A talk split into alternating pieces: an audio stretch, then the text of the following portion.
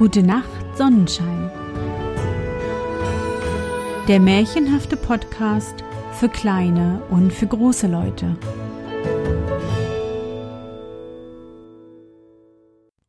Hallo, mein Sonnenschein. Wie war dein Tag heute?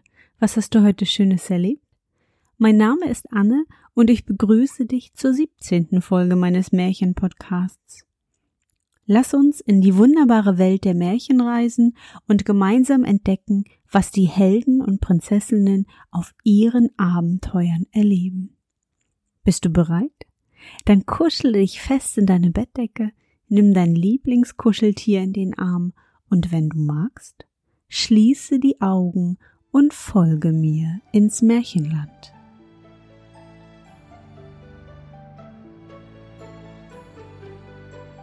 Das singende, springende Löweneckerchen. Es war einmal ein Mann, der hatte eine große Reise vor, und beim Abschied fragte er seine drei Töchter, was er ihnen mitbringen sollte. Da wollte die älteste Perlen, die zweite wollte Diamanten, die dritte aber sprach Lieber Vater, ich wünsche mir ein singendes, springendes Löweneckerchen.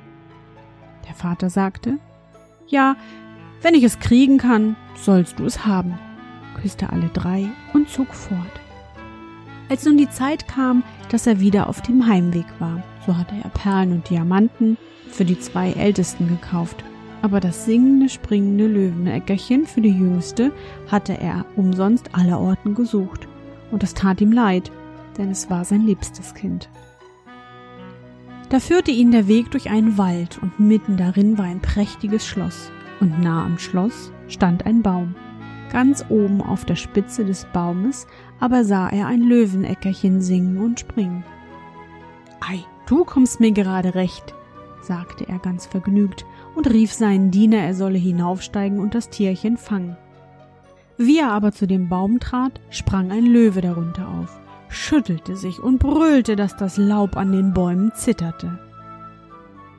Wer mir mein singendes, springendes Löweneckerchen stehlen will, rief er, den fresse ich auf. Da sagte der Mann, ich habe nicht gewusst, dass der Vogel dir gehört. Ich will mein Unrecht wieder gut machen und mich mit schwerem Golde loskaufen. Lass mir nur das Leben. Der Löwe sprach, Dich kann nichts retten, als wenn du mir zu eigen versprichst, was dir daheim zuerst begegnet. Willst du das aber tun, so schenke ich dir das Leben und den Vogel für deine Tochter obendrein. Der Mann aber weigerte sich und sprach Das könnte meine jüngste Tochter sein, die hat mich am liebsten und läuft mir immer entgegen, wenn ich nach Hause komme.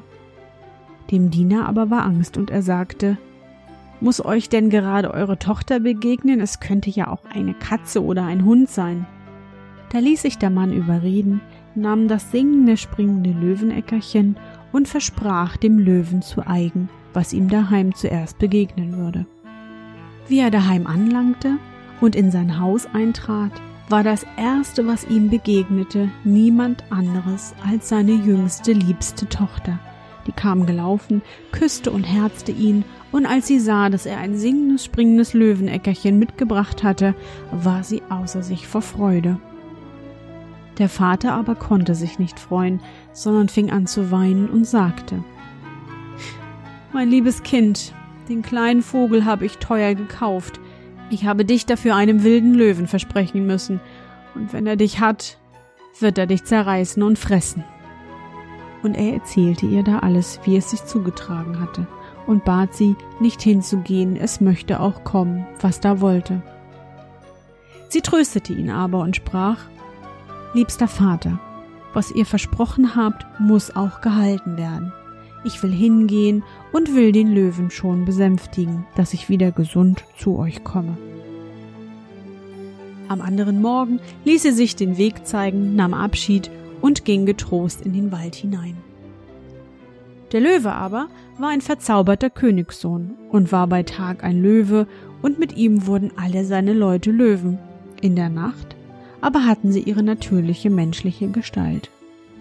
Bei ihrer Ankunft ward sie freundlich empfangen und in das Schloss geführt. Als die Nacht kam, war er ein schöner Mann und die Hochzeit ward mit Pracht gefeiert. Sie lebten vergnügt miteinander, wachten in der Nacht und schliefen am Tag.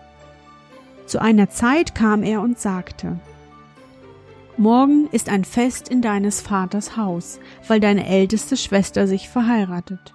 Und wenn du Lust hast hinzugehen, so sollen dich meine Löwen hinführen. Da sagte sie ja, sie möchte gern ihren Vater wiedersehen, fuhr hin und ward von den Löwen begleitet. Da war große Freude, als sie ankam, denn sie hatten alle geglaubt, sie wäre von den Löwen zerrissen worden und schon lange nicht mehr am Leben. Sie erzählte aber, was sie für einen schönen Mann hätte und wie gut es ihr ginge und blieb bei ihnen, solange die Hochzeit dauerte. Dann fuhr sie wieder zurück in den Wald. Wie die zweite Tochter heiratete und sie wieder zur Hochzeit eingeladen war, sprach sie zum Löwen. Diesmal will ich nicht allein sein, du musst mitgehen. Der Löwe aber sagte, das wäre zu gefährlich für ihn. Denn wenn dort der Strahl eines brennenden Lichtes ihn berührt, so würde er in eine Taube verwandelt und müsste sieben Jahre lang mit den Tauben fliegen. Ach, sagte sie, geh nur mit mir, ich will dich schon hüten und vor allem Licht bewahren. Also zogen sie zusammen und nahmen auch ihr kleines Kind mit. Sie ließ dort einen Saal mauern, so stark und dick, dass kein Strahl durchdringen konnte. Darin sollte er sitzen, wenn die Hochzeitslichter angesteckt würden. Die Tür aber war aus frischem Holz gemacht. Das sprang und bekam einen kleinen Riss, den kein Mensch bemerkte. Nun ward die Hochzeit mit Pracht gefeiert. Wie aber der Zug aus der Kirche zurückkam mit den vielen Fackeln und Lichtern an dem Saal vorbei, da fiel ein haarbreiter Strahl auf den Königssohn. Und wie dieser Strahl ihn berührt hatte, in dem Augenblick war er auch verwandelt. Und als sie hineinkam und ihn suchte, sah sie ihn nicht, aber es saß da eine weiße Taube. Die Taube sprach zu ihr Sieben Jahr muss ich in die Welt fortfliegen, alle sieben Schritte aber will ich einen roten Blutstropfen und eine weiße Feder fallen lassen, die sollen dir den Weg zeigen, und wenn du der Spur folgst, kannst du mich erlösen. Da flog die Taube zur Tür hinaus, und sie folgte ihr nach, und alle sieben Schritte fiel ein rotes Blutströpfchen und ein weißes Federchen herab und zeigte ihr den Weg. So ging sie immerzu in die weite Welt hinaus und schaute sich nicht um sich und ruhte sich nicht aus. Und fast waren die sieben Jahre rum. Da freute sie sich und meinte, sie wären bald erlöst und war noch so weit davon. Einmal, als sie sofort ging, fiel kein Federchen mehr und auch kein rotes Blutströpfchen. Und als sie die Augen aufschlug, so war die Taube verschwunden. Und weil sie dachte, die Menschen können mir da nicht helfen, so stieg sie zur Sonne hinauf und sagte zu ihr, Du scheinst in alle Ritzen und über alle Spitzen. Hast du keine weiße Taube fliegen sehen? Nein, sagte die Sonne. Ich habe keine gesehen, aber da schenke ich dir ein Kästchen. Das mach auf, wenn du in großer Not bist. Da dankte sie der Sonne und ging weiter, bis es Abend war und der Mond schien. Da fragte sie ihn, Du scheinst die ganze Nacht und durch alle Felder und Wälder. Hast du keine weiße Taube fliegen sehen? Nein, sagte der Mond. Ich habe keine gesehen, aber da ich schenke dir ein Ei. Das zerbrich, wenn du in großer Not bist. Da dankte sie dem Mond und ging weiter, bis der Nachtwind herankam und sie anblies. Da sprach sie zu ihm Du wehst ja über alle Bäume und über alle Blätter hinweg. Hast du keine weiße Taube fliegen sehen? Nein, sagte der Nachtwind. Ich habe keine gesehen, aber ich will die drei anderen Winde fragen, die haben sie vielleicht gesehen. Der Ostwind und der Westwind kamen und hatten nichts gesehen. Der Südwind aber sprach Die weiße Taube habe ich gesehen. Sie ist zum Roten Meer geflogen, und da ist sie wieder ein Löwe geworden. Denn die sieben Jahre sind herum, und der Löwe steht dort in einem Kampf mit einem Lindwurm. Der Lindwurm ist aber eine verzauberte Königstochter. Da ging der Nachtwind zu ihr. Ich will dir einen Rat geben. Geh zum Roten Meer. Am rechten Ufer, da stehen große Ruten. Die zähle und die elfte schneid dir ab und schlag den Lindwurm damit. Dann kann ihn der Löwe bezwingen und beide bekommen auch ihre menschlichen Gestalt wieder. Hernach schau dich um, und du wirst den Vogelgreif sehen, der am roten Meer sitzt. Schwing dich mit deinem Liebsten auf seinen Rücken. Der Vogel wird euch übers Meer nach Hause tragen. Da hast du auch eine Nuss. Wenn du mitten über dem Meere bist, lass sie herabfallen. Alsbald wird sie aufgehen und ein großer Nussbaum wird aus dem Wasser hervorwachsen, auf dem sich der Greif ausruht. Kann er nicht ruhen, so ist er nicht stark genug, euch hinüberzutragen. Und wenn du vergisst, die Nuss herabzuwerfen, so lässt er euch ins Meer fallen. Da ging sie hin und fand alles, wie der Nachtwind gesagt hatte. Sie zählte die Ruten am Meer und schnitt die elfte ab. Damit schlug sie den Lindwurm und der Löwe bezwang ihn. Alsbald hatten beide ihren menschlichen Leib wieder.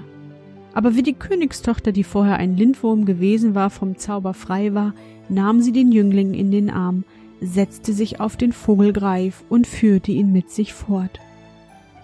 Da stand die arme Weitgewanderte und war wieder verlassen und setzte sich nieder und weinte. Endlich aber ermutigte sie sich und sprach Ich will noch so weit gehen, als der Wind weht, und so lange als der Hahn kräht, bis ich ihn wiederfinde, und ging fort. Lange, lange Wege, bis sie endlich zu dem Schloss kam, wo beide zusammen lebten. Da hörte sie, dass es bald ein Fest wäre, wo sie Hochzeit miteinander machen wollten. Sie sprach aber Gott hilf mir noch und öffnete das Kästchen, das ihr die Sonne gegeben hatte.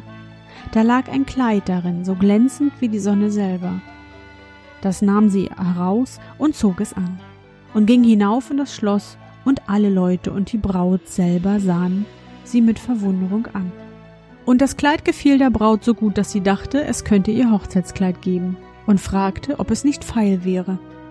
Nicht für Geld und Gut, antwortete sie, aber für Fleisch und Blut. Die Braut fragte, was sie damit meinte.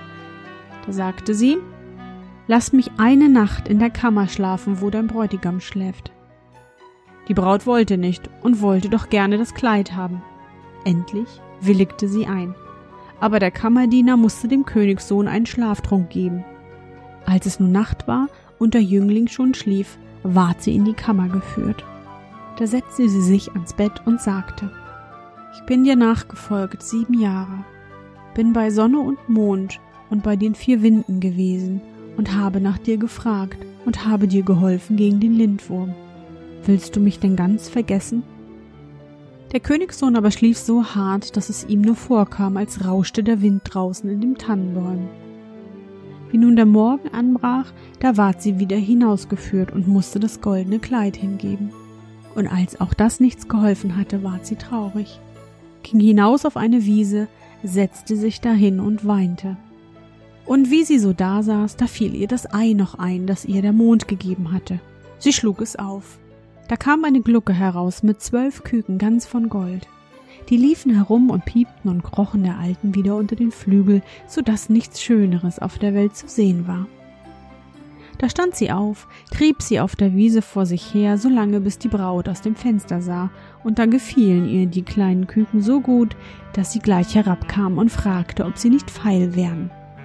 Nicht für Geld und Gut, aber für Fleisch und Blut. Lass mich noch eine Nacht in der Kammer schlafen, wo der Bräutigam schläft. Die Braut sagte ja und wollte sie betrügen wie am vorherigen Abend. Als aber der Königssohn zu Bett ging, fragte er seinen Kammerdiener, was das Murmeln und Rauschen in der Nacht gewesen sei. Da erzählte der Kammerdiener alles, dass er ihm einen Schlaftrunk hätte geben müssen, weil ein armes Mädchen heimlich in der Kammer geschlafen hätte, und heute Nacht sollte er ihm wieder einen geben sagte der Königssohn, gieß den Trank neben das Bett aus. Zur Nacht wurde sie wieder hereingeführt, und als sie anfing zu erzählen, wie es ihr traurig ergangen wäre, da erkannte er gleich an der Stimme seine geliebte Gemahlin, sprang auf und rief Jetzt bin ich erst recht erlöst. Mir ist gewesen wie in einem Traum, denn die fremde Königstochter hat mich verzaubert, dass ich dich vergessen musste, aber Gott hat noch zur rechten Stunde die Betörung von mir genommen. Da gingen sie beide in der Nacht heimlich aus dem Schloss, denn sie fürchteten sich vor dem Vater der Königstochter, der ein Zauberer war, und setzten sich auf den Vogel Greif. Der trug sie über das rote Meer, und als sie in der Mitte waren, ließ sie die Nuss fallen. Alsbald wuchs ein großer Nussbaum. Darauf ruhte sich der Vogel aus, und dann führte er sie nach Haus, wo sie ihr Kind fanden, das war groß und schön geworden, und sie lebten von nun an vergnügt bis an ihr Ende.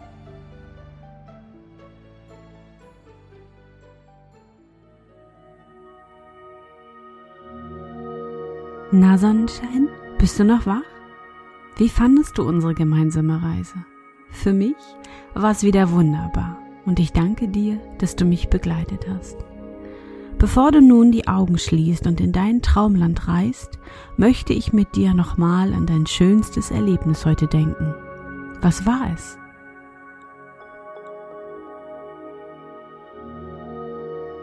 Vielleicht bist du heute mit Mama oder Papa einkaufen gewesen und hast geholfen, die Tüten ins Auto zu tragen oder sogar nach Hause.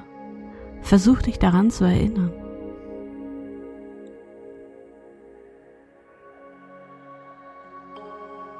Hm, du meinst beim Einkaufen helfen sei kein tolles Erlebnis? Hm. Es zeigt, dass du schon ganz groß bist und deine Familie unterstützen kannst und sie dir vertrauen. Darauf, mein Sonnenschein, sei stolz. Du bist wichtig und deine Familie liebt und braucht dich. Und nun, gute Nacht, Sonnenschein. Schlaf gut und träum was Schönes. Wir hören uns bald wieder.